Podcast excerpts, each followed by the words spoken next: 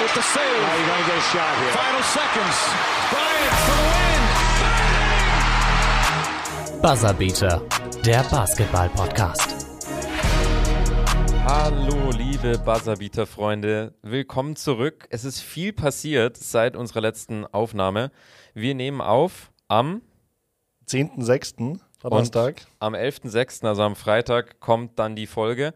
Und wir sind schon in der zweiten Runde von den NBA Playoffs. Und es ist, ja, eine Mannschaft, ich glaube, das hätte keiner gedacht. Die Los Angeles Lakers, die sind schon raus. Ja. Eigentlich der Top-Favorit vor der Saison. Gegen meine Suns halt. Gegen die Phoenix Suns. Einfach schon rausgeflogen, sogar in sechs Spielen. Klar muss man sagen, Anthony Davis war verletzt und hat sich, ich glaube in Spiel 5 war es, hat er sich die Verletzung zugezogen. Ähm, aber es hat keiner gedacht. Und es gab sogar eine Sieben-Spiele-Serie, auch im Westen, zwischen den Dallas Mavericks und den Los Angeles Clippers. Das war Wahnsinn, oder? Äh, also, das war mit die geilste Serie überhaupt eigentlich in den Playoffs Unfassbar. bis jetzt, ja. So eng und also wie Luka Doncic gespielt hat, wir werden ihn später auch noch in der Sendung haben. Also wir werden ihn nicht vor Ort Wir haben, werden ihn aber, zuschalten. aber wir werden über ihn reden. Ähm, unglaubliche Performance. Und aber die Los Angeles Clippers, die sind weitergekommen. Nicht wie im letzten Jahr dann die Sieben-Spiele-Serie wie in der zweiten Runde gegen Denver verloren. Ja. Nein, dieses Jahr haben sie die erste Runde auch überstanden.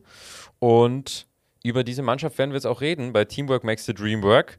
Denn zwei Spieler vor allem, Kawhi Leonard und Paul George, die Stars, über die müssen wir, glaube ich, da gleich am Anfang reden. Das machen wir. Teamwork makes the dream work. Ja, ähm, wie du es angesprochen hast, also es war eine geile Serie erstmal und äh, kommen wir gleich zu den Superstars, weil ich finde, Paul George und Kawhi Leonard sind nicht in der Kategorie Star zu finden, sondern wirklich Superstar. Das ist nochmal so ein. ich Bei beiden? nicht, Siehst du es bei Ich beiden sehe es so? bei beiden tatsächlich so, ja. Also klar, Paul George, da fehlen einfach Titel. Und in den Playoffs, da performt er eben nicht so. Und ähm, kommen wir einfach gleich dazu. Ich finde, also Paul George hat nicht so eine wirkliche Playoff-Finals-Experience. Ich glaube, bei den Pacers, das Maximale, er hat zweimal die Conference Finals erreicht, damals gegen die Heat mit LeBron. Das ist halt schwierig gewesen. Da hat er extrem gut gespielt. Ja. Aber in OKC ist er, glaube ich, zweimal in der ersten Runde rausgeschieden. Also deswegen weiß ich nicht, inwiefern er jetzt den Clippers da irgendwie mit Erfahrung da weiterhelfen kann. Und irgendwie bis jetzt sieht es auch nicht so aus, als ob er es kann. Ja, ich glaube, die Erfahrung, die hat er mittlerweile schon, also die Erfa Playoff-Erfahrung hat er schon natürlich auf dem, auf dem Level oder in der, in der Ausprägung, wie es jetzt ein Kawhi Leonard hat, der einfach schon zweimal auch Champion war, einmal mit den Spurs Und zweimal Finals MVP sogar. Genau, und einmal mit den, einmal mit den Toronto Raptors natürlich vor zwei Jahren. Ähm, aber Paul George, ich finde es ganz spannend, weil man hat es in der Serie auch so ein bisschen gesehen. Er hat defensiv einen extremen Impact gehabt, indem, dass er einfach ein, er ist, man weiß es, dass er ein sehr, sehr guter 1 gegen 1 Verteidiger ist, aber ich finde, in den Spielen, auch in denen es bei ihm nicht so gut gelaufen ist, er hat jetzt teilweise dann in den Spielen, er hatte schon immer so um die 20 Punkte, auch mal mehr, aber er ist gar nicht so sehr über Scoring gekommen, sondern vielmehr eigentlich einerseits über seine Defense und andererseits auch über seine Spielgestaltung. Also er hatte, ich glaube, in Spiel 7 hatte er 10 Assists und hat dann das Spiel trotzdem so beeinflusst und so gestaltet, dass man gar nicht das Gefühl hatte, okay, Paul George liefert jetzt nicht ab. Er hatte trotzdem jetzt auch über weite Strecken der Serien jetzt der Serie jetzt nicht so die, die guten Quoten und hat auch nicht so gut getroffen. Und finde ich, er trifft immer noch teilweise nicht die besten Entscheidungen, auch in der Crunch-Time teilweise. Ich glaube, es war in Spiel 6, wo er dann hintereinander, glaube ich, drei Turnover hatte. Ja. Also teilweise einfach unglücklich, aber deutliche Steigerung, vor allem im Vergleich zu letzten Jahr, wo man dann von Pandemic P und Playoff P geredet hat. Playoff P, das hält sich ja schon, schon seit hat er, längerem. aber das hat er sich selber so. Hat, nee, hat er sich nicht mal Playoff P selbst genannt und dann P wurde genannt, jetzt das dann genau. draus gemacht mit Pandemic P. Er hatte halt Playoff P eher positiv, glaube ich, konnotiert. Aber das hat er halt nicht so abliefern können, so in den Playoffs meistens. Und Pandemic P halt dann nach letztem Jahr, nachdem er da wirklich vor allem gegen Denver eine furchtbare Serie gespielt hat. Anders kann man es nicht sagen. Aber du hast gerade angesprochen, Paul George hat dann anders geholfen seinem Team. Und das habe ich, glaube ich, letztes Mal bei- der Diskussion mit Janis auch reingebracht. Wenn du merkst, okay, das funktioniert so jetzt nicht, dass ich meinem Team so helfen kann, schaue ich, wie ich es anders helfen kann. Dann mit anderen Statistiken oder anderen, mit einem anderen Spiel. Und äh, Paul George ist jetzt gerade, der hat vier Double-Doubles am Stück. Jetzt auch mit dem ersten Game gegen die Utah Jazz mit eingerechnet. Ich glaube, einmal waren es ähm, mit Assist hat er das geschafft und einmal mit oder dreimal Mhm. mit Rebounds. Und genau das zeigt so, Rebounds natürlich defensiv, der hat sich, der hat heftige Rebounds geholt, die wirklich spielentscheidend auch waren gegen die Mavs. Und ähm, das fand ich, das, das war so ein mit, mit ähm, Contributor dafür, Absolut. Dass, dass die äh, Clippers überhaupt gegen die Mavs dann am Schluss doch wieder zurückkamen. Ja, und ich finde, das macht auch einen Star aus, dass, dass er dann eben sieht, okay, jetzt gerade läuft es bei mir nicht so, jetzt nehme ich aber nicht noch den Wurf oder ich nehme den Wurf, okay, aber dann kommt irgendwann mal so die Einsicht, ich, es läuft gerade nicht, was muss ich jetzt tun, dass ich meiner Mannschaft helfen kann und das hat er eben, finde ich, ähm, sehr, sehr gut geschafft, aber ich finde schon, wenn wir da jetzt wieder bei Kawhi Leonard sind, der ist noch mal eine Stufe drüber. Ich finde, Paul George, Star auf jeden Fall, aber wenn wir von Superstar reden, dann finde ich, sind wir klar bei Kawhi Leonard. Weil wie er in Spiel 6, du weißt es, die Mavericks haben mit 3 zu 2 geführt. Es war ein Spiel, wo Luka Doncic nicht so gut drauf war, aber vor allem die Rollenspieler, also Tim Hardaway Jr., auch Dorian Finney-Smith, die haben unglaublich gut getroffen und waren immer so ein bisschen in Reichweite, aber vor allem im vierten Viertel, aber eigentlich über das ganze Spiel, Kawhi Leonard hat einfach die Clippers getragen. Und das finde ich, das macht dann nochmal einen Superstar so besonders und macht ihn total aus. Auch wenn es mal gar nicht läuft, dann, wenn es darauf ankommt, dann ist er da. Und dann liefert er. Ich finde, Kawhi liefert zurzeit sowieso einen der besten ersten Runden ab, die in der NBA jeden Spieler eigentlich gezeigt hat. Also zumindest diese Saison, was Kawhi jetzt in der ersten Runde gegen die Mavs gezeigt hat, ist schon wirklich, also ist schon wirklich Top-Niveau. Dann ähm, Game 6 hast du gesagt, gell? Ähm, 45 Punkte hatte er da. Ja, klar, okay, Luka Kann man mal so Doncic. machen. Luka Doncic hatte auch so eine Hammer-Performance. Ähm, Einige sogar. die Ja. Clippers, klar.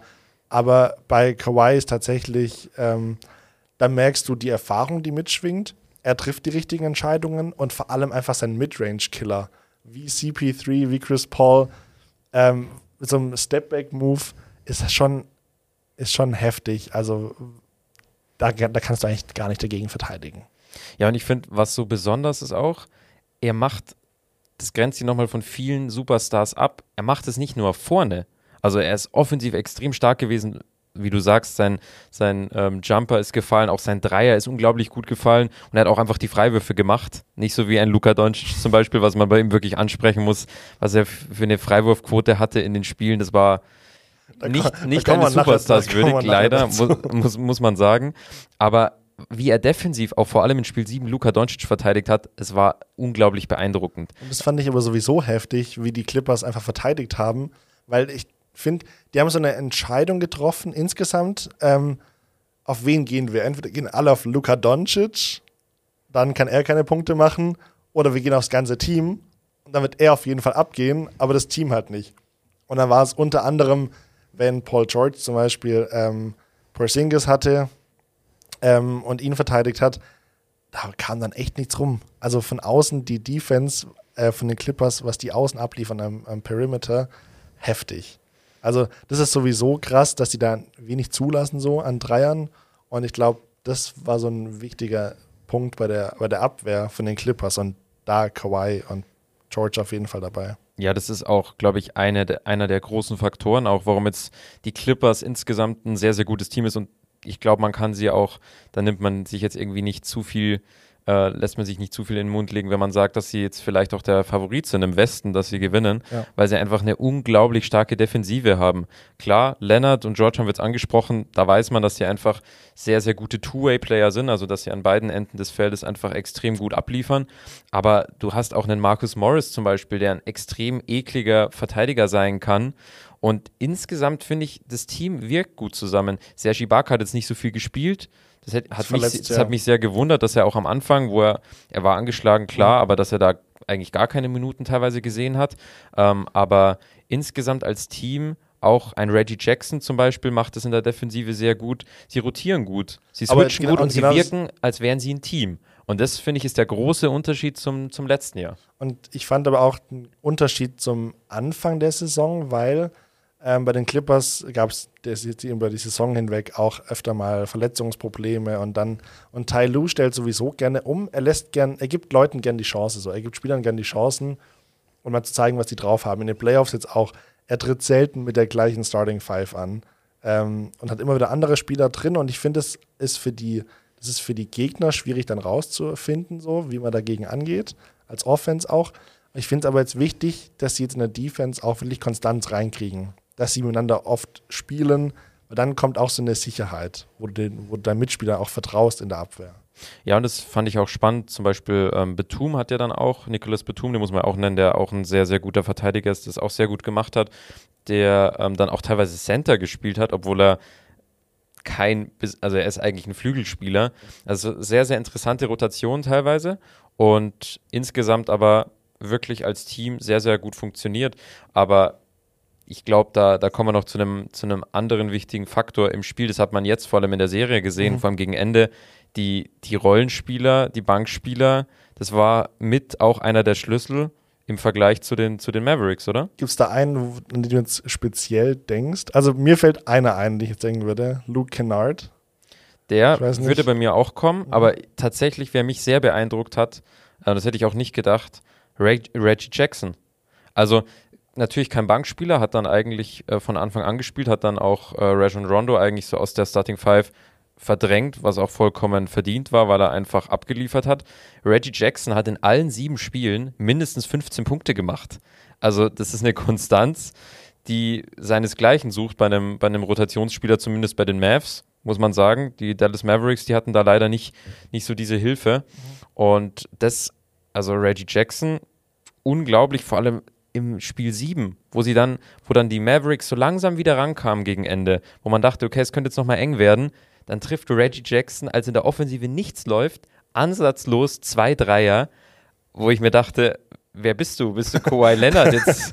Oder also hast du mit Kawhi Leonard so lange trainiert oder was war da los? Also, das, also unglaublich wichtige Würfe und unglaublich Klatsch, was man, was man von dem Rollenspieler eigentlich gar nicht erwartet und übernimmt da diese Verantwortung. Das fand ich sehr beeindruckend. Aber es ist gut, dass du gerade ansprichst, Verantwortung und Game 7, weil wer da auch performt hat, wer auch relativ überraschend war, Terence Mann, der dann ähm, ein paar wichtige Minuten auch bekommen hat. Ich glaube, der hat 26 Minuten sogar gespielt im, im siebten Spiel. Schon heftig. 13 Punkte, 5 Rebounds. Ja, ähm, er macht halt das, was von ihm verlangt wird, so. Ich würd, ja, ich würde ja. sogar sagen mehr.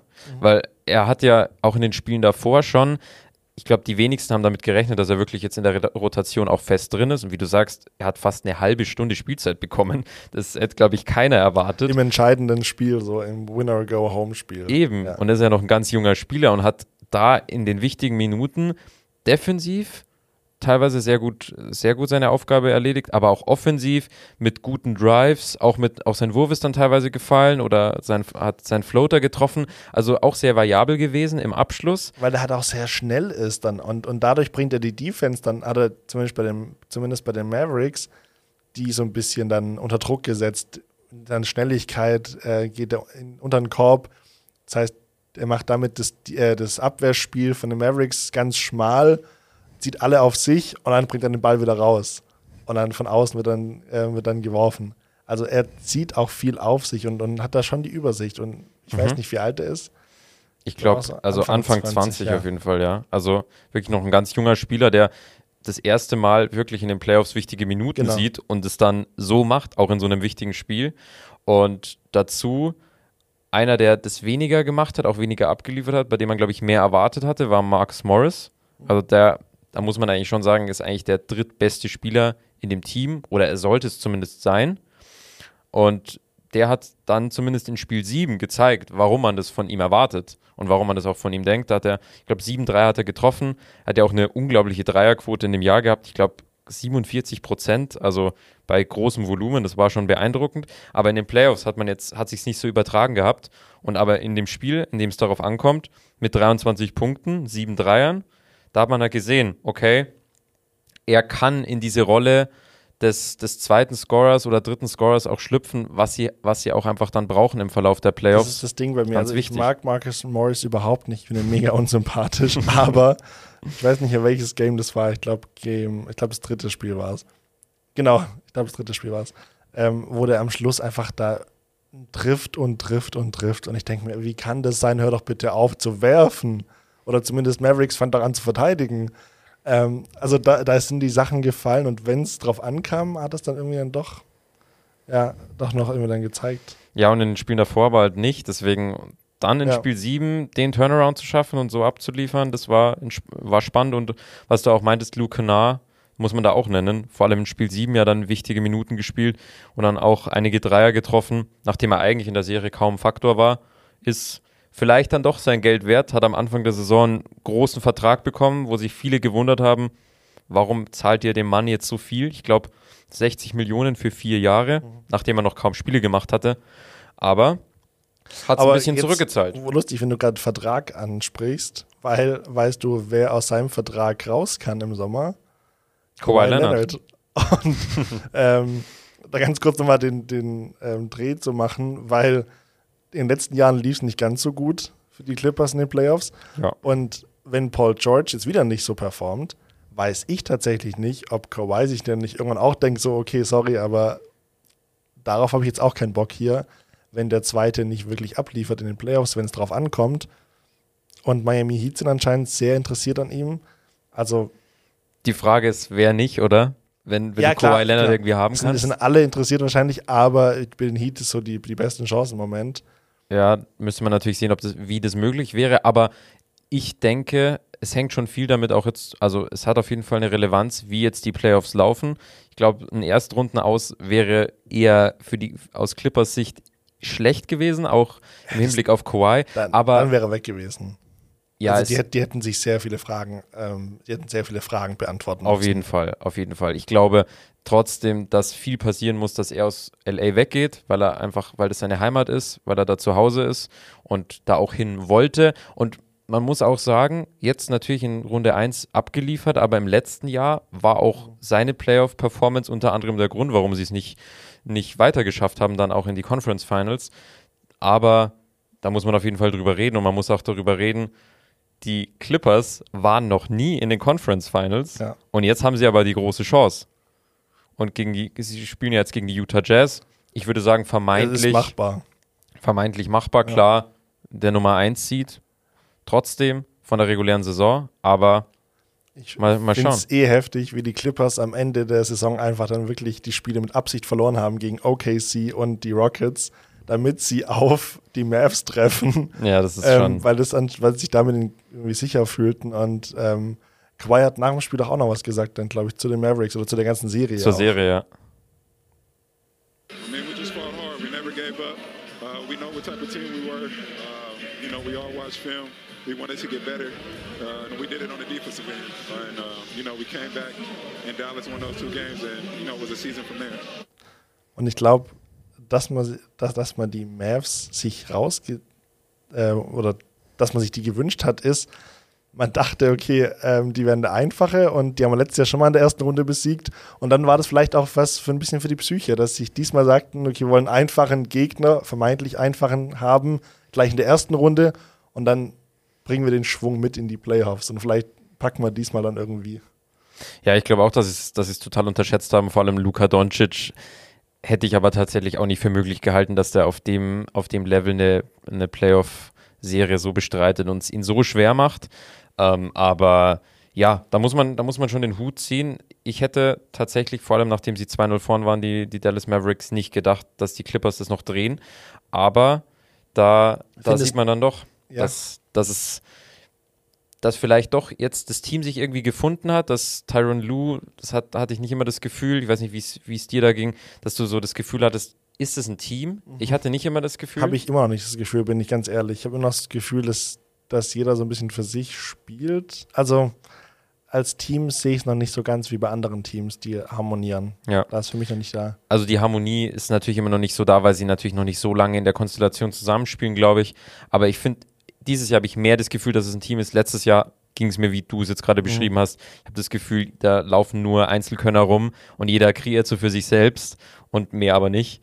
Ähm, aber deswegen wird es, glaube ich, glaube ich, ganz spannend und auch natürlich für die ich glaube, es ist eine sehr kleine Fanbase, die die Los Angeles Clippers haben. Ja, weil sie halt einfach im Schatten stehen von den Lakers. Ja. Sie werden da nie, nie drüber hinwegkommen. aber gefühlt stehen sie nicht mehr im Schatten, gefühlt sind sie irgendwo im Boden drin. Also, Staples Center, Heimspiel für die Clippers gegen die Lakers. ist halt einfach ein Heimspiel für die ja, Lakers. Es, ich weiß nicht, ob die Clippers jemals ein Heimspiel hatten, aber ähm, deswegen wird es ganz spannend, weil sie ja, sie hatten ja schon größere Jahre, auch vor ein paar Jahren, wo dann auch 2014 war das noch, wo, wo Blake Griffin noch da war, auch Lob Chris City. Paul war, genau, Lob City.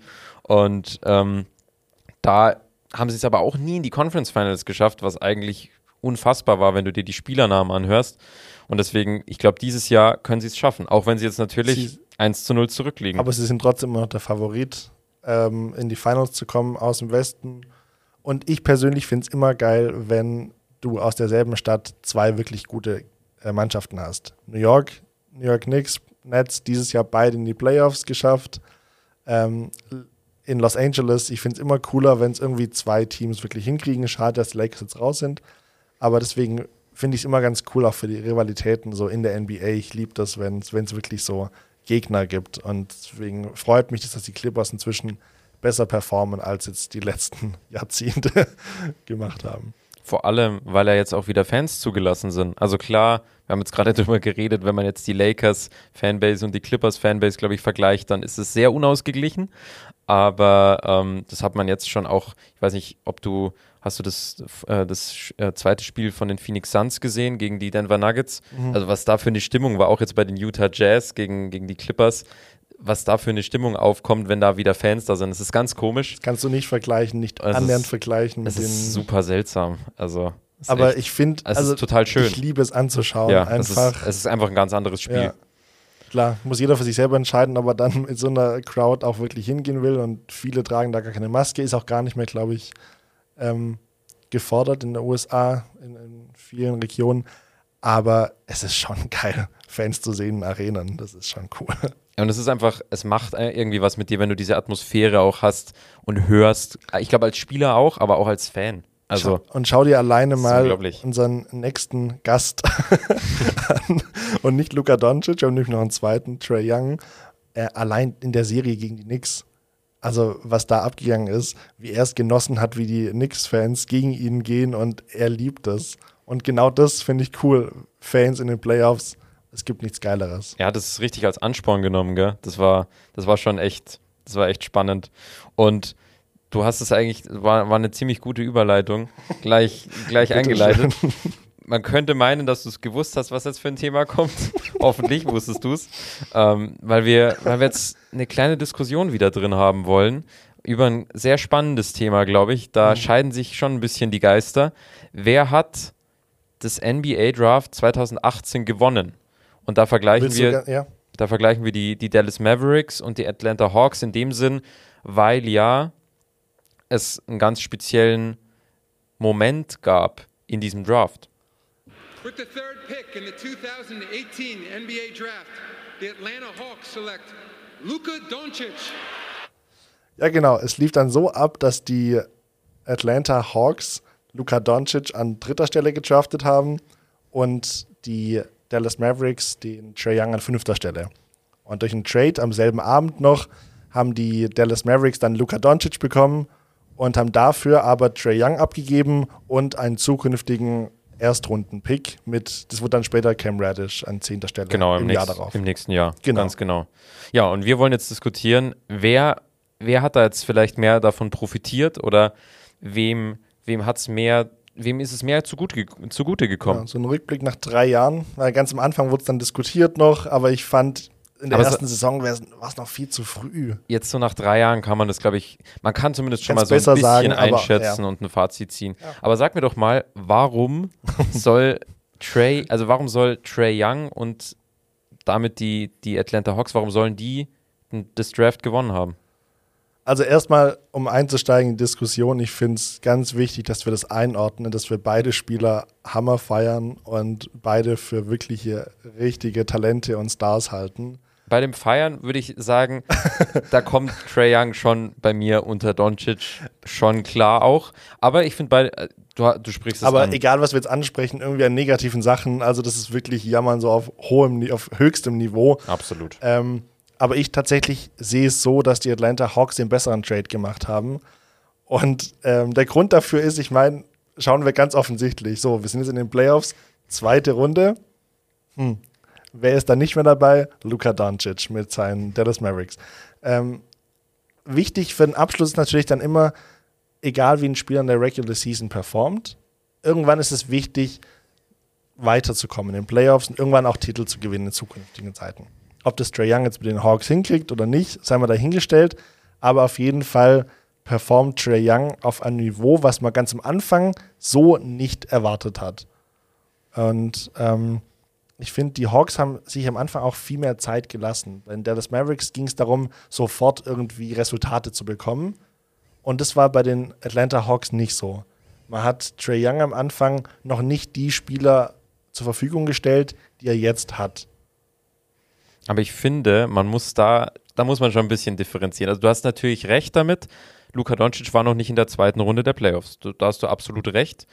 Man kann aber auch sagen, er war doppelt so oft in den Playoffs als Trey Young. Das kann man genauso sagen. Klar, 2-1, aber es ist halt so. Und ich finde, man muss da ganz klar auch berücksichtigen, er hat zweimal gegen die Los Angeles Clippers gespielt mit seinen Dallas Mavericks. Und ich habe absolut nichts gegen die New York Knicks. Haben eine super Saison gespielt. Auch Julius Randle, eine auch extrem verdient MIP geworden. Haben wir auch schon in der letzten Folge, ich glaube in der letzten Folge Ja. war es, ja. haben wir drüber geredet. Aber die New York Knicks sind einfach ein deutlich einfacheres Matchup gewesen als die Los Angeles Clippers, die mit Paul George und auch Kawhi Leonard ein extrem gutes Team haben. Das heißt, du würdest auf die Defense eingehen von den Clippers, dass das eine starke Defense auch ist und schwierig für Luka Doncic war. Das würde ich einerseits sagen und andererseits würde ich sagen, dass einfach die Los Angeles Clippers einfach ein viel schwierigeres Matchup sind und es viel schwieriger ist, da aus der ersten Runde rauszukommen. Das heißt natürlich nicht, dass sie hätten das Ganze trotzdem gewinnen können und vielleicht auch gewinnen müssen nach einer 3-2-Führung, aber der Vergleich, den finde ich schwierig, weil du hast es im Osten einfach verhältnismäßig, das hat man auch in den letzten Jahren bei LeBron James gesehen, als er noch, als er dann bei den Cleveland Cavaliers war.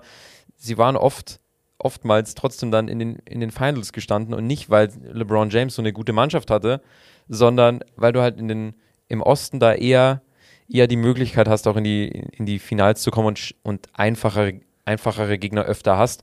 Und deswegen, das finde Okay, ich ein aber bisschen würdest du dann so schwierig. sagen, weil jetzt spielten die Atlanta Hawks ja gegen die Philadelphia 76ers. Mhm. Würdest du sagen, wenn Atlanta jetzt weiterkommt, dass die Sixers dann vom Niveau her dann dasselbe Matchup sind wie die Clippers dann für die Mavericks oder Ja. schlechter oder besser? Das würde ich ungefähr gleich einschätzen. Da würde ich sagen, also wenn sie jetzt die Sixers Mhm. schlagen, dann, dann kann man diesen Punkt nicht mehr machen, weil dann sind sie einerseits ins Conference Final gekommen und andererseits dann hat der, dann zeigen die Hawks und auch Trey Young schon in, in ihrer ersten Saison, okay, mit ihnen ist wirklich zu rechnen und sie schalten einen Favoriten im Osten aus.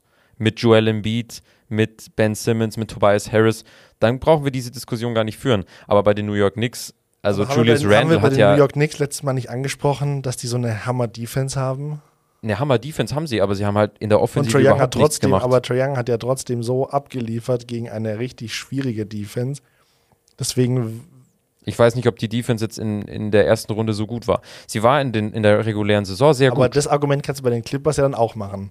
Dass Warum? die Clippers nicht so, per, wir haben ja gerade eben drüber gesprochen, dass Paul George nicht so abliefert, wie er es eigentlich, sei, wie er es eigentlich machen sollte. Ja, aber es, für mich geht es in dem Fall um die beiden Teams. Mhm. Wenn ich die jetzt einzeln miteinander vergleiche, ist es schwieriger, mit, dem Team, mit, ein- mit meinem Team gegen die New York Knicks zu spielen und weiterzukommen, oder ist es schwieriger, gegen die Los Angeles Clippers weiterzukommen? Und für mich ist es ganz klar, es ist schwieriger, gegen die Los Angeles Clippers weiterzukommen. Okay, aber ist es, da, aber dann gibt es ja so ein Argument, okay, dann wird es Luka Doncic ja in den nächsten Jahren immer schwieriger haben. Ja, würde ich auch genauso sagen, dass es Und wenn schwieriger es dann hat. trotzdem nie schaffen, kann man ja nicht nach, nach drei Jahren, vier, fünf Jahren immer noch sagen, ja Dann gut, nicht. aber das Aber heißt, also es ist halt jetzt zweimal für, passiert, Gibt's weißt für dich dann, gibt's für dich so eine Anzahl an Jahren ungefähr, würdest du sagen, bis wann die Ausrede oder das noch funktioniert, das Argument und ab wann er dann wirklich, ab wann die Mavericks wirklich abliefern müssen dann? Also da muss ich jetzt tatsächlich auch gleich reingrätschen. Also ich finde, Luka Doncic hat unfassbar abgeliefert. Ich meine, Luka Doncic mit seinen Mavericks. Das Genau. Es Dann- ging, dann ist es geht klar. nicht, es geht nicht um ihn als Person jetzt. äh, Genau, jetzt, genau. ja. Das, weil das ist nämlich genau der Punkt. Es ist jetzt an Mark Cuban, am, Am Besitzer. am, genau am Besitzer. Die müssen es schaffen, für, um Luka Doncic ein vernünftiges Team rumzubauen. Man hat jetzt hier in der Serie gesehen, Tim Hardaway Jr. war der Co-Star. Man muss es so nennen, weil Kristaps Porzingis hat nicht wie ein Co-Star gespielt und auch nicht wie ein Star in der NBA. Und das kann nicht sein, vor allem für das Geld, was er bekommt. Natürlich ist lange verletzt gewesen, aber das ist jetzt einfach die Aufgabe, dass die Dallas Mavericks rund um Doncic ein gutes, schlagkräftiges Team haben und dass Doncic dann auch in den wichtigen Momenten auf seine Teammates vertrauen kann. Wir brauchen nicht drüber reden, in Spiel 7, vor allem in der zweiten Halbzeit, da hätte Luka Doncic auch mehr zeigen müssen und auch mehr, mehr diesen, diese Star-Power, dieses, Super, dieses Superstar, ähm, dieses Superstar-Glamour, das er hat, das hätte er mehr zeigen müssen. Das, das kann man ihm da auch ein bisschen ankreiden. Aber ganz klar, wenn man das jetzt auch wieder, wenn man es wieder zu Trae Young den, den Bogen spannt, Trae, Trae Young hat Unterstütz Unterstützung. Das ist der ganz große Unterschied. Er hat einen Bogdan Bogdanovic, der in der ersten Runde abgeliefert hat. Er hat einen John Collins, der auch mal in die Bresche springen kann und auch punkten kann und auch defensiv, ähm, genauso wie Bogdanovic, da einiges wegpacken kann. Und das hat bei, bei den Dallas Mavericks sehr gefehlt. Und deswegen würde ich sagen, es muss im nächsten Jahr für die Mavericks schon weitergehen, auf jeden Fall. Aber ich finde, man hat bei Doncic schon eine Steigerung gesehen. Er hat letztes Jahr, hat dann, ich glaube, in einem Spiel, ich weiß nicht mehr in welchem Spiel es war, gegen die Clippers in der ersten Runde hat er den Game Winner getroffen, dann haben sie das Spiel gewonnen. Im Endeffekt haben sie dann nach sechs Spielen verloren. Es war aber relativ klar. Und dieses Jahr hat er aber so abgeliefert, dass es eine ganz knappe Serie war. Er hat 36 Punkte im Schnitt gemacht, 10 Assists, 9 Rebounds, bei fast 50% aus dem Feld, fast 40% von der Dreierlinie. Freiwurfquote brauchen wir gar nicht reden. Das geht für einen Superstar auf dem Niveau nach überhaupt dem nicht. von letzten Mal mit Janis würde ich es nochmal gerne ansprechen. Deswegen spreche ich es ja auch an. Da brauchen wir, da brauchen wir nicht drüber diskutieren. Da, da kannst du auch gerne gleich einsteigen dann. Das, das geht überhaupt nicht. Aber wenn du die anderen Zahlen nimmst, er hat alles versucht und unfassbar gespielt. Auch unfassbare Würfe getroffen. Auch sein Dreier ist vernünftig gefallen. Also ich finde, Luka Doncic kann man wenig Vorwürfe machen. Und das mache ich auch gar nicht. Ich glaube, die Vorwürfe gehen gar nicht an ihn, die Vorwürfe gehen ans Team. Und zwar ist die, die Frage, die Diskussion, die wir haben, ist nicht, wer ist besser von den beiden. Das gewinnt eindeutig Luka Doncic. Also Luka Doncic ist individuell besser als Trae Young. Aber es geht darum, wer den besseren Trade gemacht hat. Das heißt, wer passt besser in sein Team, in dem er jetzt ist. Es geht nicht darum, weil sonst wird jedes Mal das Team gewinnen, wo äh, LeBron spielt, das ist dann immer der Sieger. Aber es geht darum, wie die Person integriert ist. Und ich finde, gerade bei Doncic siehst du, weil er so ein Superstar ist, dass sich alles um ihn rum, rumbaut. Und ähm, alles ist auf ihn fokussiert. Und wenn er mal nicht funktioniert, funktioniert das Team plötzlich nicht mehr. Und das ist bei Trey Young eben nicht so, weil die Hawks ihn integrieren als Star. Das heißt, er ist nicht der alleinige Superstar, wenn, also er muss funktionieren, sonst geht alles schief, weil, du hast es erwähnt, und deswegen finde ich es auch gute Argumente eigentlich dafür, dass die Hawks einen besseren Move gemacht haben, weil Luka Doncic nicht so einnehmend ist als Präsenz und dadurch den anderen Spielern auch viel Platz gibt und dadurch die Mannschaft funktionieren kann. Und was wichtig ist, ist nicht, dass einer funktionieren kann, sondern dass das Team funktioniert. Und da finde ich bei den Hawks, dass die in den letzten Jahren da deutlich bessere Fortschritte auch gemacht haben, um zu schauen, was passt zu Trae Young. Und bei den Mavericks war der Fokus immer nur, okay, äh, Doncic im Mittelpunkt und dann schauen wir halt irgendwie, dass wir ihm was zur Verfügung stellen, aber das hat nicht so geklappt. Ja, ich weiß, was du meinst, aber ich finde ganz klar, dass es, es liegt natürlich auch an Luka Doncic, aber ich glaube, dass Luka Doncic diese Rolle auch einfach so einnimmt und spielt, vor allem jetzt in, in, den, äh, jetzig, in der jetzigen Saison, in den jetzigen Momenten, weil er es auch muss. Er hat keine Möglichkeit. Er kann, er kann mal Verantwortung abgeben, aber er sieht ja, was daraus entsteht und was daraus passiert. Er hat in Spiel 7 hat er 45 Minuten gespielt. Warum hat er 45 Minuten gespielt? Weil sonst nichts geht bei den Mavericks. Absolut gar nichts. Und das, deswegen finde ich, haben wir schon drüber geredet, haben wir schon angesprochen, aber ich sag's nochmal, da ist Mark Cuban und da ist die Franchise in der Pflicht. Und wenn du jetzt die Hawks nimmst, natürlich ist Trae Young weniger einnehmend, aber zum Beispiel ein Bogdan Bogdanovic, der ein riesiger Faktor jetzt ist, der kam ja später dazu. Das war halt einfach ein kluger Move vom Team. Und ist einfach ein Spieler, der perfekt in das System und auch neben Trey Young passt. Und das Gleiche muss man einfach für Luka Doncic auch finden. Das wird nicht passieren und wird auch nicht funktionieren. Aber wenn du jetzt neben Warum, einem warum Luka wird's- warum Doncic wird's nicht funktionieren? ich, ich bin noch nicht bei dem Punkt, wo ich hin will. Das, das ist jetzt gerade so ein Gedankenspiel. Der Spieler, der wird nicht zu den Mavericks kommen. Aber wenn jetzt ein Bradley Beal neben Luka Doncic spielt, ich glaube, dann wird, dann würde das ganze Spiel der Mavericks anders aussehen und da würde Luka Doncic nicht diese, diese Anzahl an Possessions dominieren. Dann könnte er auch Pausen easy haben und, und nehmen und auch mal auf der Bank eine Zeit lang sein, weil Bradley Beal für sich selbst auch mal kreieren kann und er auch den Ball einfach mal rausgeben kann und dann der Wurf getroffen wird. Und das ist, glaube ich, vor allem das Problem, worunter einfach Luka Doncic total leidet. Und wenn man die, Sp ich finde, man muss bei dem, was wir, was wir hier besprechen, schon auch sehen, klar, im Moment kann man den Punkt machen. Trey Young ist jetzt in der zweiten Runde.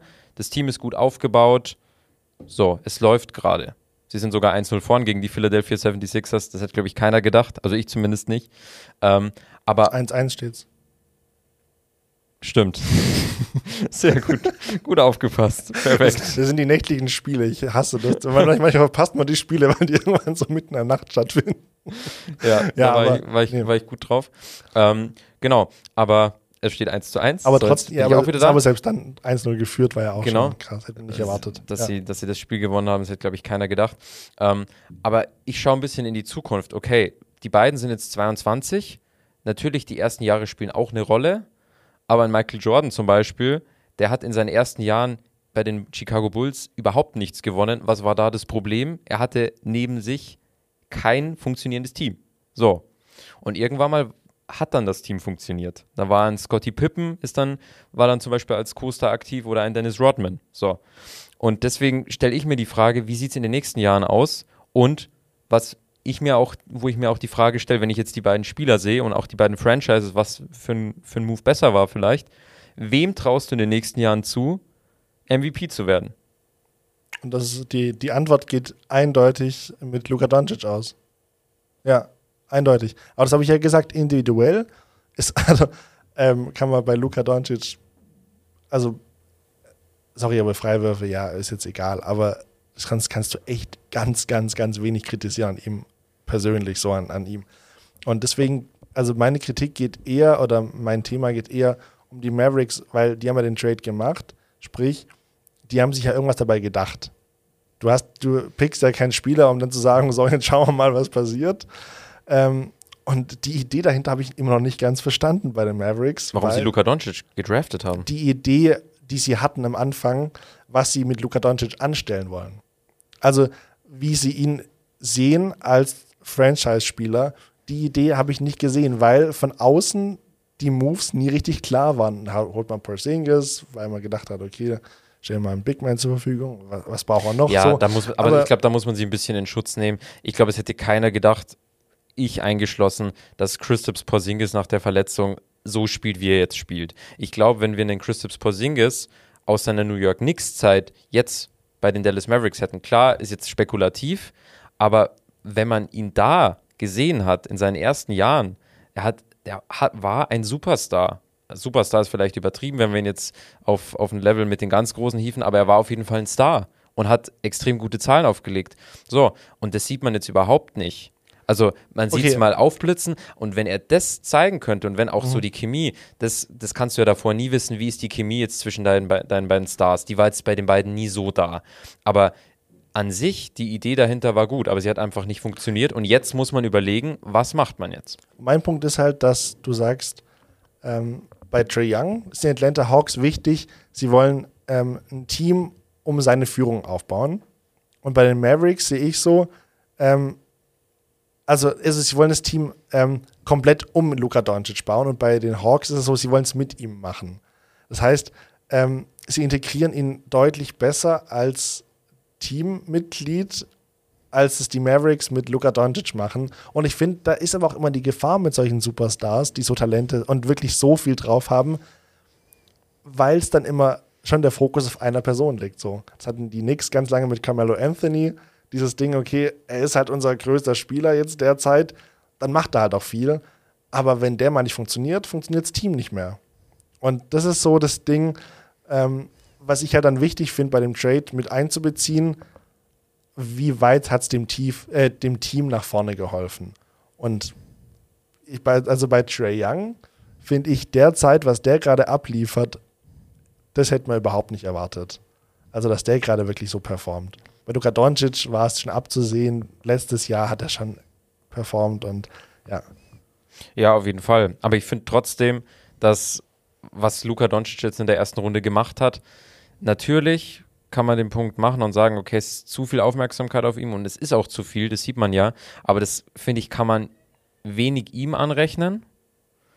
Er hat versucht, was er kann und er hat, ich finde nicht, dass er nicht versucht hat, auch seine Spieler, seine Mitspieler mit einzubeziehen. Er hat das bestmöglich funktioniert versucht. halt nicht, weil er halt so einen Boban hat. der also einfach auch nicht so funktioniert hat, die leider. Pässe ja. auch, also die dann Doncic an ihn gebracht hat und Boban stellt sich einfach so richtig schlecht hin. Ja, und teilweise hat, teilweise hat er auch tatsächlich da selbst nicht gut agiert, das muss man schon sagen. Aber an sich finde ich, ähm, ist, wenn ich mir jetzt die Frage stelle, die du jetzt auch so beantwortet hast, Luka Doncic wird da bin ich mir relativ sicher, wenn er hoffentlich auch von Verletzungen verschont bleibt, mit Sicherheit MVP werden oder wird zumindest ein Kandidat werden.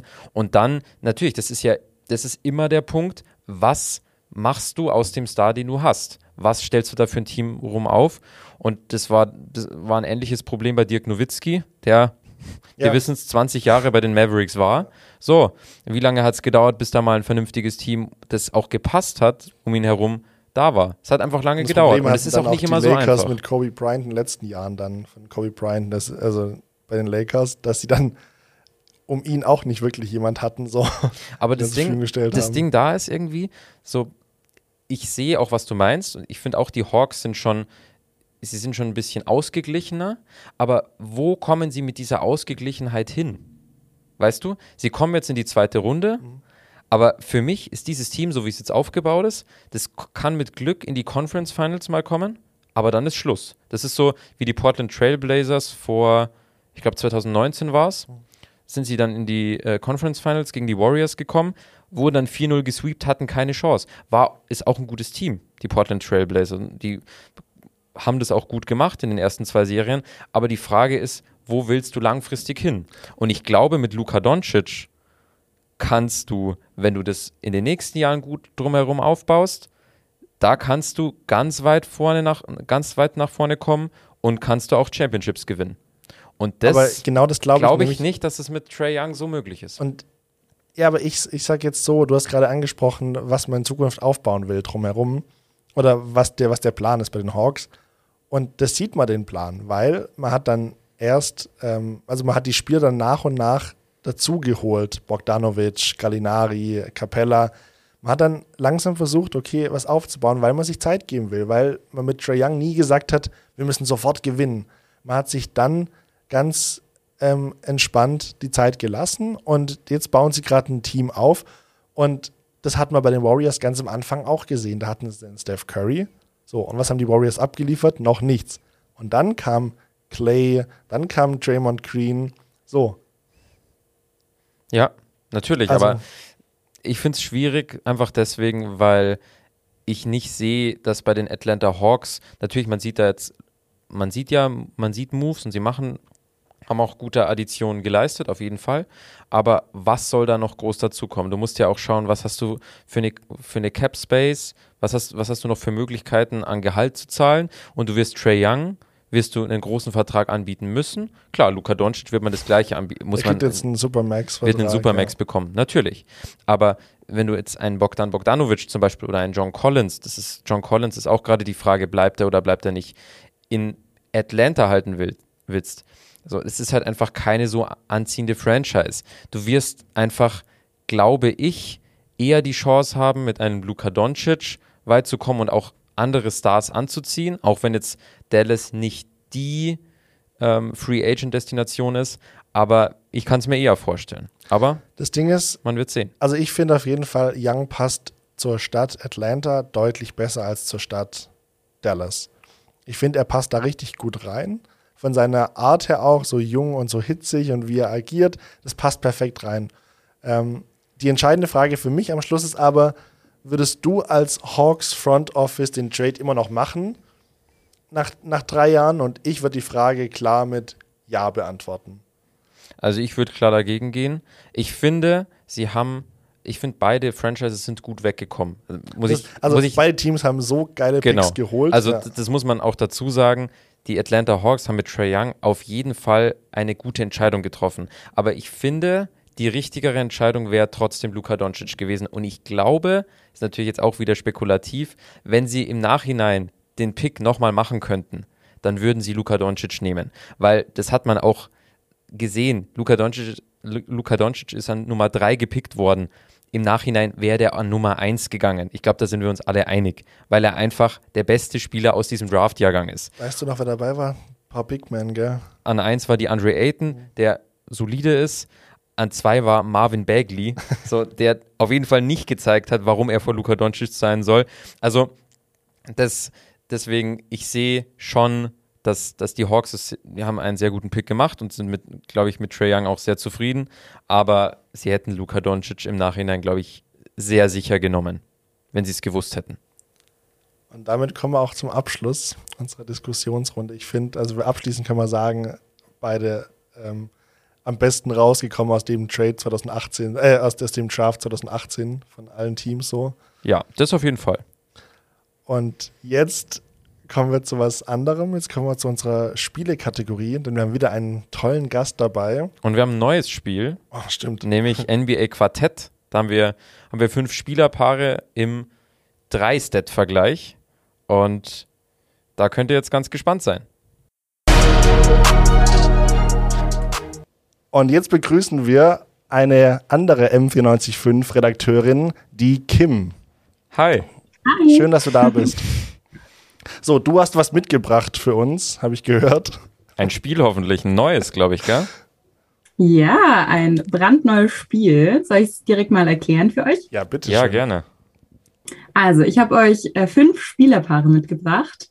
Bei diesen Spielerpaaren habe ich mir drei Kategorien ausgesucht, ähm, zum Beispiel Rebounds per Game oder Steals, Steals per Game. Und äh, ihr dürft mir dann bei den Spielerpaaren sagen, wer in der jeweiligen Kategorie mehr Punkte hat.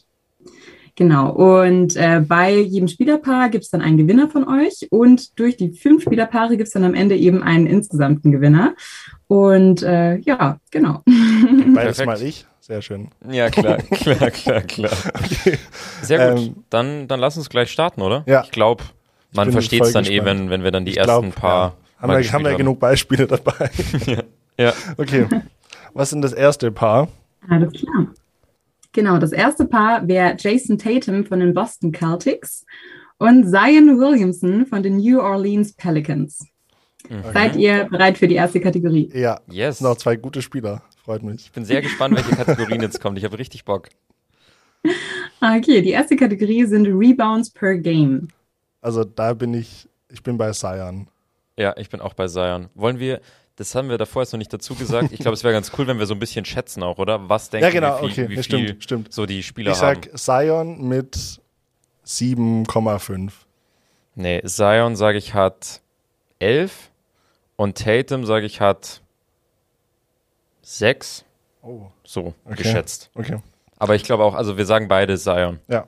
Es ist tatsächlich Jason Tatum.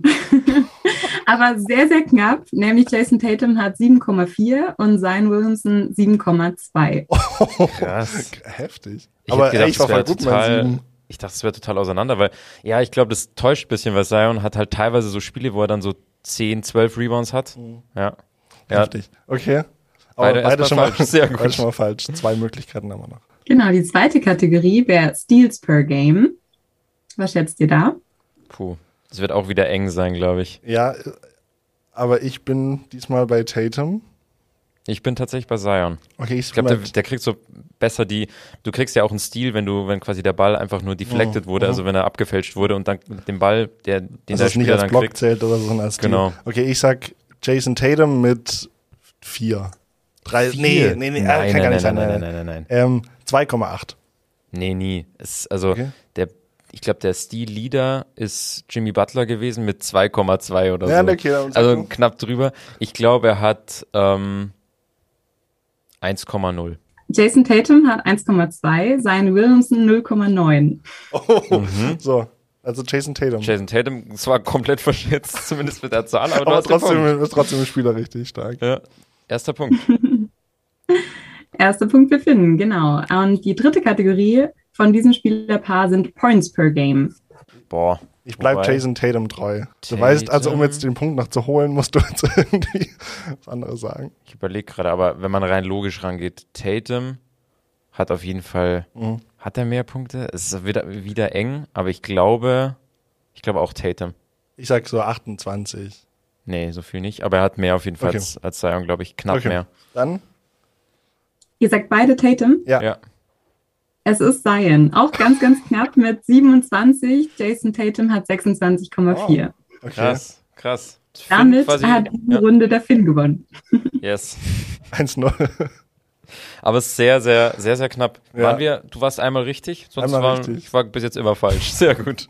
Kann nur besser werden. Das Nächste. zweite Spielerpaar, was ich euch mitgebracht habe, ist der Paul George Mhm. und Russell Westbrook. Und die erste Kategorie sind auch wieder Steals per Game. Also Mhm. da würde ich tatsächlich sagen, ich habe mich mit Paul George die Woche viel beschäftigt. Warum ähm, nur? letzten Saisons war, war nicht mehr so ganz so stark. Diesmal ist er wieder besser. Ich würde trotzdem bei Westbrook bleiben. Einfach weil Westbrook so insgesamt so heftig abgeht bei Statistiken. Ja, George war immer relativ gut, deswegen, ah, aber es ist auch eng. Es könnten beide sein. Ich würde aber eher, ich bin auch eher bei Westbrook. Okay, bei der Westbrook, ich sag so 1,8 ungefähr. 1,6. Okay. Es ist tatsächlich Russell Westbrook mit 1,4. Paul Oh, George hat knapp. 1,1. also ein Unentschieden hier. Genau, die zweite Kategorie sind Turnovers per Game. Oh. Ich glaube, das ist eine deutliche, also, naja, das ist auch wieder nicht wie, deutlich. Wie deutlich? aber ich würde, da, da bin ich klar bei Westbrook. Würde ich auch, ja. Würde ich auch definitiv mit Westbrook mitgehen. Also so. würde mich sehr wundern, wenn, wenn das George ist. Ich glaube einfach, weil Westbrook so viel macht mit dem Ball und dadurch ist Er hat es halt viel mehr den Ball auch als- genau, als dass, Paul du, George. dass du den Ball auch so verlierst. Spielen. Ja. Deswegen Westbrook, ich habe jetzt keinen Plan, wie man das zu schätzen könnte bei Turnovers. Turnover würde ich sagen, Westbrook hat, ja, der hat schon viel. Ich würde sagen, im Schnitt 3,8. Der Ah, schon okay. viele, glaube ich. Ja. Ich sag drunter. Ihr seid echt gut. Es ist wieder Russell Westbrook Mhm. mit 4,8 sogar. 4,8. Paul George hat 3,3. Boah, aber 4,8 ist schon extrem viel. Aber Aber also für so einen Kaliber-Spieler, also mit dem Kaliber, schon heftig. dass er so viel hat, ja, auf jeden Fall. Dann entscheide jetzt die dritte Kategorie, Field Goal Percentage. Aha. Wer hat dann mehr? Ich glaube, ich weiß es. Du weißt es? Ja. Also mich wird, ja, So, wobei, nee, sag du. Sagst du zuerst. ja, so, ein- Ich bin so komplett einfach offen ist so. es gar nicht. Das ist, glaube ich, auch wieder wie bei allem knapp. Aber ich glaube, es liegt so bei, bei George, würde ich sagen, so bei 43, 44 Prozent. Mhm. Und bei Westbrook knapp drunter. Ich gehe mit Paul George. Aber Westbrook Ich war gehe am mit, Ende der ich Saison mit war Russell gut. Westbrook. Und ich Am sag, Ende der Saison war er gut. Es könnte sein, dass ich sag dass Russell Westbrook, ist. ich bleib bei ihm so. Was dreimal. denkst du, wie viel? Wie viel Prozent? Ich sag über 40 Prozent, aber trotzdem auf mehr als George. Es ist hier auch äh, Paul George mit Yes. 46 Prozent, äh, 46,7 Prozent, Entschuldigung, so und Russell. Westbrook 43,9. Ja, Ja, ich war mir nicht sicher. Ja. Aber wichtiger Punkt. Steht 1-1.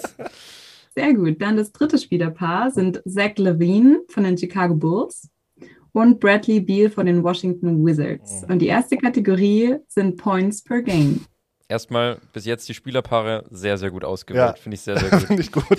Aber bei der ähm, Kategorie muss man mit Bradley Beal gehen. Points per Game, Points was? per Game. Ja, würde ich auch sagen. Bradley Beal hat im Schnitt, was denkst du? Wie viel? Ich glaube, es waren am Ende so 31. Du weißt es sogar genau. Ich bin mir relativ Echt? sicher. Ja, ich würde so mit, weiß ich nicht, 30,8 gehen und Zach Okay. Levine hat 29? Ja, auf jeden 28? Fall Bradley Beal über 30. Bradley Beal. Ihr habt beide recht, es ist Bradley Beal mit 31,3 Stark und geschätzt. Zach Levine mit 27,4. Okay, Ja, aber da sind wir Dann gut. hoffe ich mal, dass die dabei. zweite Kategorie nicht so einfach ist. das sind einmal die Rebounds per Game.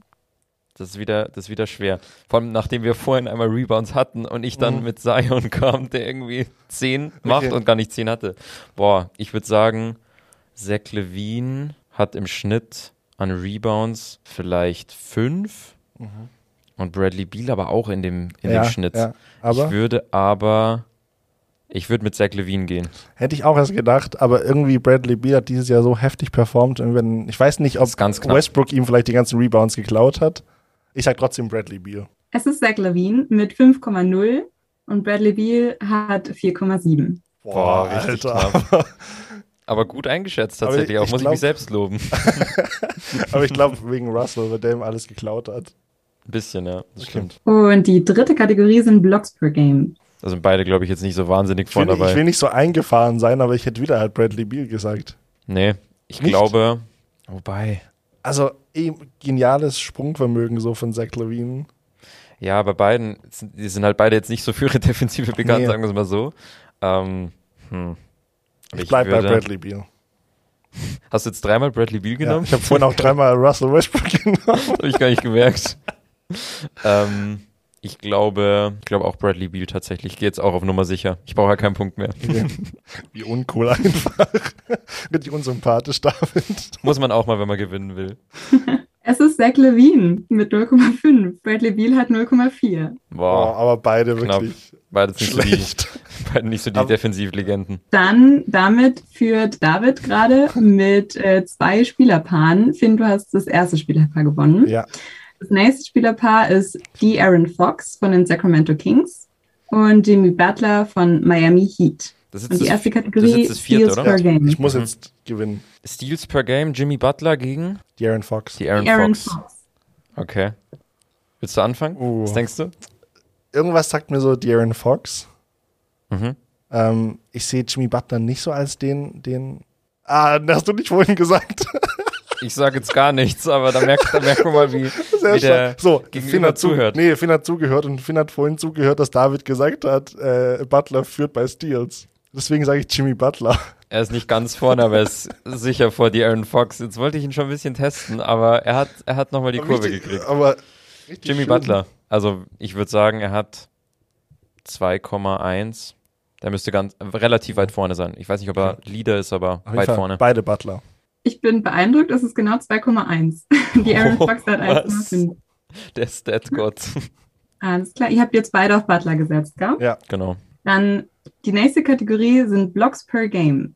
Ich glaube, da habe ich auch eine relativ klare Wahl. Klare also ich glaube, dass es auch wieder eng ist, Mhm. aber wenn ich jetzt so drüber nachdenke, würde ich schon denken, dass eher Jimmy Butler ja, mehr, was mehr Blocks Größe hat. angeht und Aber äh, hätte ich jetzt gesagt. Ich habe halt auch ungefähr in dem Jahr ich habe kein nicht, Kings-Spiel gesehen. wollte ich gerade sagen. Deswegen kann ich es auch nicht wirklich einschätzen, aber ich wäre schon. ich bin bei bei, Jimmy dir. Butler. Ich bin bei Jimmy Butler auch, ja. Ich glaube, die letzte Du weißt aber, dass du entscheidet. gewinnst. Du Ich weiß, die du letzte entscheidet. Ja, dann. okay, okay, okay, okay.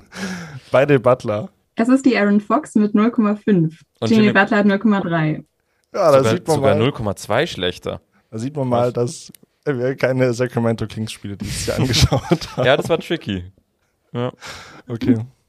Das wäre deine Chance ich gewesen. die dritte Kategorie. Assists per Game. Also irgendwie, ich sehe Darren Fox vor mir. Ich weiß nicht, ich sehe Butler nicht als. ich, nee, nee, ich glaube Darren Fox. Ich, glaub sogar- Bei Assists würde ich sagen 5,4. Ich glaube, ich weiß sogar relativ genau. Der, hat- also Fox hat sich stark gesteigert. Der hat dieses Jahr, ich glaube, ich glaube mich zu erinnern, irgendwo 7,2 mal gelesen zu haben. Also um die 7 hat er auf jeden Fall, glaube ich. Und Butler hat nicht um die 7. Also ich glaube, Butler hat vielleicht 6. Also mehr, glaube ich Mhm. nicht. Also ich glaube, ich bin auch bei De'Aaron Fox. Ihr habt beide recht. Es ist 7,2 bei die Aaron Fox und 7,1 bei Jimmy Butler. Also Also ausgeglichen. richtig. 7,1, was? Hammer. Okay. Ich hätte, nicht- hätte nicht so eingeschätzt. Nee.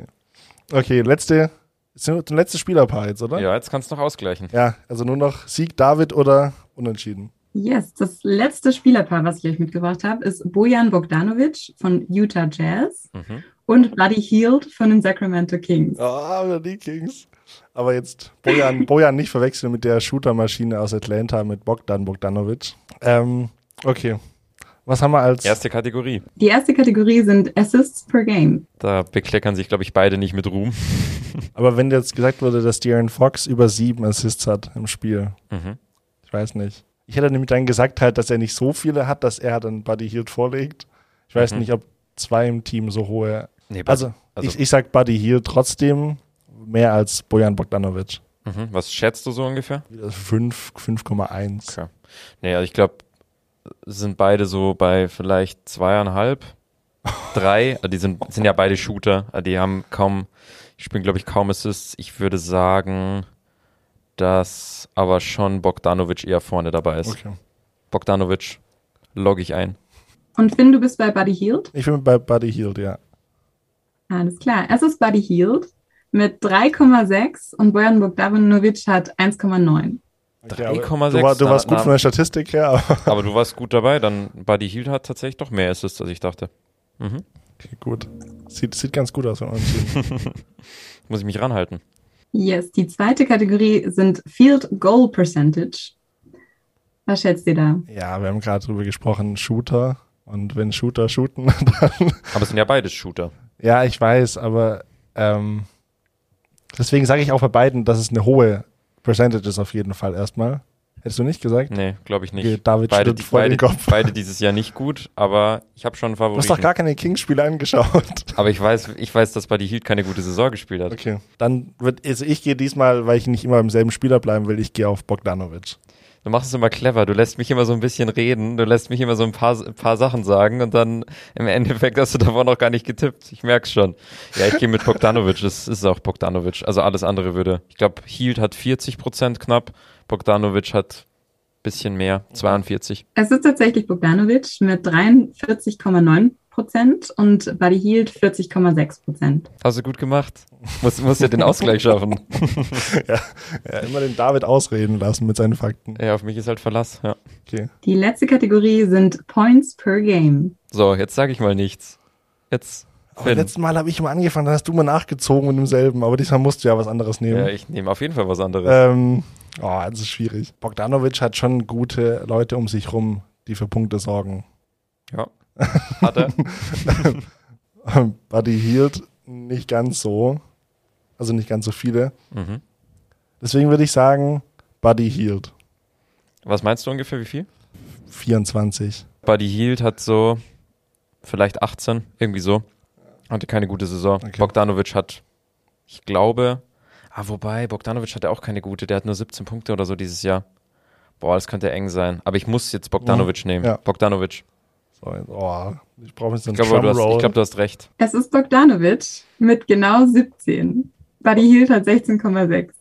Buddy Hield hat unter 17 Punkte. Krass, aber das Oh ist der mein Sieg. Gott. Yes, wichtig. Weil die Kategorie ging jetzt unentschieden aus. Ja, wobei? Damit- ja, doch, genau. ja. Und dadurch ist, bin ich knapp vorne. Aber waren, es waren ganz viele ganz enge, enge Duelle. Ey, richtig geil ausgesucht, Kim. Ja, Und auch gut. coole Spielerpaare. Bis auf Ja. die Sacramento Kings. Auch super ähnliche Spielertypen. Das heißt, du konntest es auch gar nicht gut einschätzen. Glückwunsch, David. Danke, danke, danke. Vielen Dank, Kim, dass du da warst. Ja, war Sehr viel richtig cool. Spaß gemacht. Sehr, sehr gerne. Danke für die Einladung. Souveräner Sieg. 2 zu 1. Nie gefährdet. Aber mit einem 2 zu 1 von souverän zu sprechen. Ja, es war, es war schon verdient, so wie ich immer die, die ganzen Stats auch geschätzt habe und Aber du bist tatsächlich unser Stat-Gott. Also, ihr Ja. habt gemerkt, was habe ich gesagt? Steals 4,8 und einfach Bestwert 2,1. Ja, ich bin mit Stats nicht so bewandert, bin ich. Ja, Das aber weil du gerade von. StatGod redest, das, das ist ja nicht die, äh, der, einz der, der einzige Part, wo, wo man mich als Gott bezeichnen kann, sondern Tippgott ist leider. ja auch so eine Formulierung, die man mir zuschreiben kann. Und Ich finde es schön, mit, kann man mir zuschreiben? Ich schreibe es mir selber zu. ja, ich rede einfach mal so drüber, als würden das andere machen. Eigentlich mache ich es selbst. Aber alle unsere HörerInnen sagen immer. aber jetzt kommen wir zu. Ganz genau. Und da haben wir beim letzten Mal, das müssen wir erstmal auflösen, gewettet, wer wird, nicht wer wird gesweept, sondern wie viele Sweeps wird es in der ersten Runde geben im Osten und Westen. Da waren ja schon einige Spiele gespielt gewesen. Was hattest du gemeint, Finn? Ich habe gesagt, zwei oder mehr Sweeps. Und ich Und? äh, kann ich sagen, dass ich richtig, richtig knapp dran war. Das kannst du sagen. also ich ja wusste, also ich wusste, dass die Celtics sich ein Spiel holen. Da, mit dem habe ich auch gar nicht gerechnet. Ich habe mich einfach komplett überschätzt bei den Dallas Mavericks gegen die Clippers. Und Spiel 3 war so knapp, da hätten die Mavericks nochmal gewinnen können, hätten sie es geschafft mit dem 4 zu 0. Ja, und ich, ich finde, Ah. ich sehe vor allem halt die Serie so Bucks gegen Miami, da hätte ich keinen Sweep erwartet, muss ich dir ganz ehrlich sagen.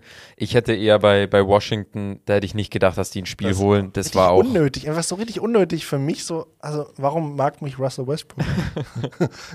ja, das, das, da hatte ich Glück, tatsächlich. Aber es gibt jetzt natürlich eine Bestrafung, ist ja klar. Und ihr habt es alle gehört. Nikola Jokic, der Center von den Denver Nuggets, der ist am Montag MVP geworden. Also wurde gewählt. Es war den meisten klar, nicht allen. Andere haben noch andere, andere Ich, Spieler ich in der so Verlosung sagen, gehabt. es war mir klar, aber ich will es nicht. Ich wollte es nicht. Und deswegen ist es jetzt eine super Bestrafung. Ihr habt es gerade rausgehört. Finn ist jetzt nicht der größte Jokic-Fan. Ich glaube, das kann man sagen. Es ist sehr schön formuliert. Ich finde es auch sehr diplomatisch formuliert. ja, so, so habe ich mir gedacht, so Soll können wir es am besten. diplomatisch formulieren? Nee, ja, kannst du, kannst du. Ähm, ich mag ihn überhaupt nicht. Ich finde ihn tatsächlich sehr, sehr unsympathisch. Und wir hatten ja mal Kategorie bei den Awards weirdester Spieler. Bei ihm wäre so unsympathisch Award. Aber, Marcus wa- Morris. aber warum unsympathisch? Ich kann es dir nicht sagen, aber kennst du das Gefühl, dass wenn du einfach so, es gibt einfach so Menschen, die mag man nicht und du kannst es nicht wirklich erklären. Mhm. Ja. Bei mir ist Nikola Jokic. Von Anfang an, als ich ihn gesehen habe, ist so, ich weiß nicht. Ja, so nicht mögen verstehe ich, aber so, weil an sich finde ich ist er schon sympathisch. Also, wenn man ihn. Aber das, darum soll es ja gar nicht gehen. Es soll darum gehen, dass du jetzt bestraft wirst. Und die Bestrafung ist eine Lobeshymne auf Nikola Jokic, die er sich total verdient hat, weil er MVP geworden ist. Mhm. Und deswegen 30 Sekunden darfst du jetzt über Nikola Aber Jokic jetzt, wo du gerade gesagt hast, äh, dass man da Reden. gute Sachen sagen kann über ihn, kannst du mir ein paar, kannst du mir ein paar aufschreiben, dass ich was sagen kann? Eieiei, da wird, da wird scharf geschossen. Ne? Ich noch hat es nicht angefangen. Noch ich hoffe mal, ich hoffe mal, er hört's nicht.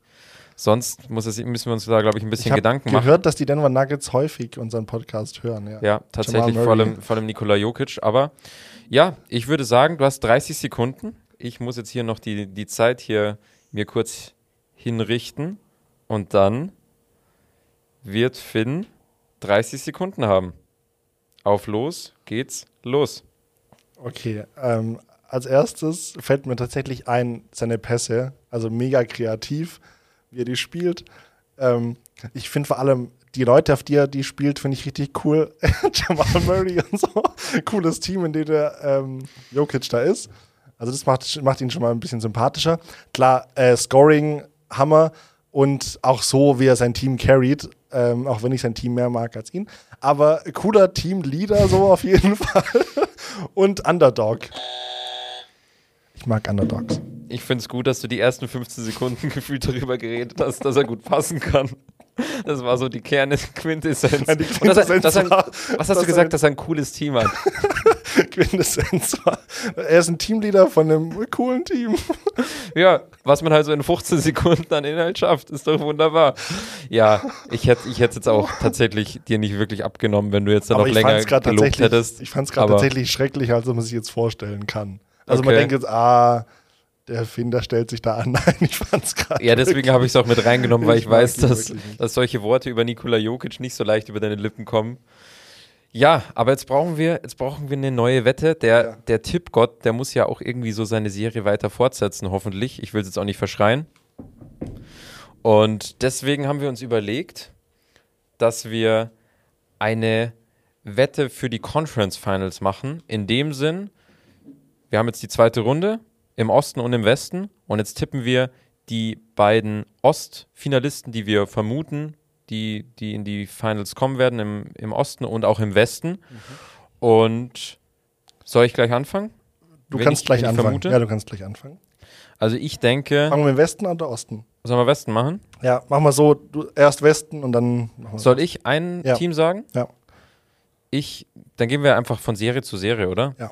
Die Utah Jazz gegen die Los Angeles Clippers. Da sage ich, dass es die Los Angeles Clippers machen. Auch klar, sie sind jetzt 1-0 hinten, aber ich denke, sie, sie werden es machen. Okay. Ähm, ich gehe mit den Utah Jazz. Ich finde, was? Donovan Mitchell, was Donovan Mitchell gerade performt, ähm, ist schon auf einem anderen Level. Ist auf einem guten Level, ja, aber Und, also er muss jetzt noch schaffen, jetzt müssen die Jazz noch zeigen, wirklich, wie sie Kawhi verteidigen können. ich wollte gerade sagen, Kawhi Leonard, Genau. hast du, hast du auf dem Schirm? da gab es doch jemand. da da gab es gab's da einen. ähm, ja, aber trotzdem Utah Jazz. Alles klar. Dann haben wir, haben wir da schon mal keine, keine Gleichheit. Das ist ja eigentlich schon mal Schon ganz gut positiv, für die, ja. für die Wette. Und dann haben wir das zweite Duell, die Phoenix Suns. Finn muss schon lachen, weil er an seinen, seinen Lieblingsspieler denkt. Ich habe, also ich habe jetzt zwei Lieblingsspieler. Einmal den echten und einmal den nicht echten. Und gegen die Denver Nuggets geht's, gegen den Mhm. heimlichen Lieblingsspieler von Finn. Wen siehst du davon? Auf jeden Fall die Phoenix Suns. Also ich habe inzwischen, glaube ich, weiß jeder unserer HörerInnen, dass ich Chris Paul feier, Devin Booker sowieso. die Andre Ayton. Also ich kann jetzt alle aufzählen, weil ich alle so geil finde und wirklich überzeugt bin, dass sie es dass sie's wirklich weit bringen können. Ich habe es dir vor der Saison gesagt, im Dezember war das noch. Ich hätte damit auch nicht gerechnet, klar, aber ich habe trotzdem gesagt, Phoenix Suns muss man dieses Jahr schon auf dem Schirm haben. Und Ja, dass, dass selbst der Tippgott einigermaßen überzeugt, weil er das noch weiß, dass es, dass es tatsächlich Thema war. Ähm, ja, ich denke aber auch die Phoenix Suns, die sind 2 zu 0 vorne. Korrigiere mich, ich, bin ja teilweise heute ein bisschen off unterwegs und weiß teilweise nicht, wie die Serien Sind- stehen. sind aber ich 2-0 glaube, vorne, ja. ich glaube, da bin ich hier richtig. Und ESPN sagt mir hier gerade auf dem Handy 200 stimmt. vor allem, weil es ja auch zwei, zwei sehr, sehr klare Spiele waren jetzt. Es waren ja zwei Blowouts. Da muss ähm, Jokic schon noch ein bisschen draufpacken, wenn er das noch drehen will. Aber ich denke auch, die Phoenix Suns werden es machen. Und im Osten, Im Osten sehe ich, also nehmen wir erstmal die Serie 76ers gegen die Atlanta Hawks. Ja, gut, jetzt habe ich über Trae Young geredet. Weißt du was? Ich bleib dabei. Ich du sag- bleibst bei den Atlanta die Hawks. Atlanta Hawks. Underdog. Ich feiere Underdogs. Aber du willst auch nicht das, das, die Wette gewinnen, oder? Ich mag Underdogs und deswegen, ja. Also ich denke, dass die, die 76ers relativ sicher machen. Natürlich in Spiel 1, dass die Hawks das gewinnen, hätt, hätten die wenigsten, glaube ich, auch erwartet. War auch ein tolles Spiel, vor allem auch von Trey Young. Aber ich denke nicht, dass sie noch drei Spiele gewinnen können. Und wenn Joel Embiid in der Form weiterspielt und auch Tobias Harris und das Team rundherum, dann haben sie keine Chance. Und dann haben wir noch im Osten eine weitere Ja, Serie, gut. nämlich die Milwaukee Bucks gegen die Brooklyn Nets. Ist es wirklich eine Serie und ist es nicht einfach komplettes Blowout? Das ist vor allem in Spiel 2 war James Harden, da war er nicht mal eine Minute auf dem Feld. In Spiel 1 kann man noch sagen, da waren ja alle drei auf dem Feld. Zumindest für, für 30 Sekunden. Aber in Spiel 2 verlierst du mit 39 als Milwaukee Bucks. Nee, war knapp. Also für war, mich war ein knappes ja, Spiel. war knapp. Ich sehe tatsächlich trotzdem ganz eng die Nets vorne. Nein, also ich glaube, die Brooklyn Nets werden es relativ, relativ sicher machen. Ich denke schon, dass die, die äh, Bucks noch ein oder zwei Spiele holen können, aber mehr, mehr auf keinen Fall. Ja, also ich glaube auch, dass die Bucks auf jeden Fall nochmal was holen. Wenn sie Celtics schaffen, dann auch die Bucks. Aber auch Nets. Also ich sag Nets gegen die Atlanta Hawks im Osten. Du sagst Nets gegen die 76ers im Osten.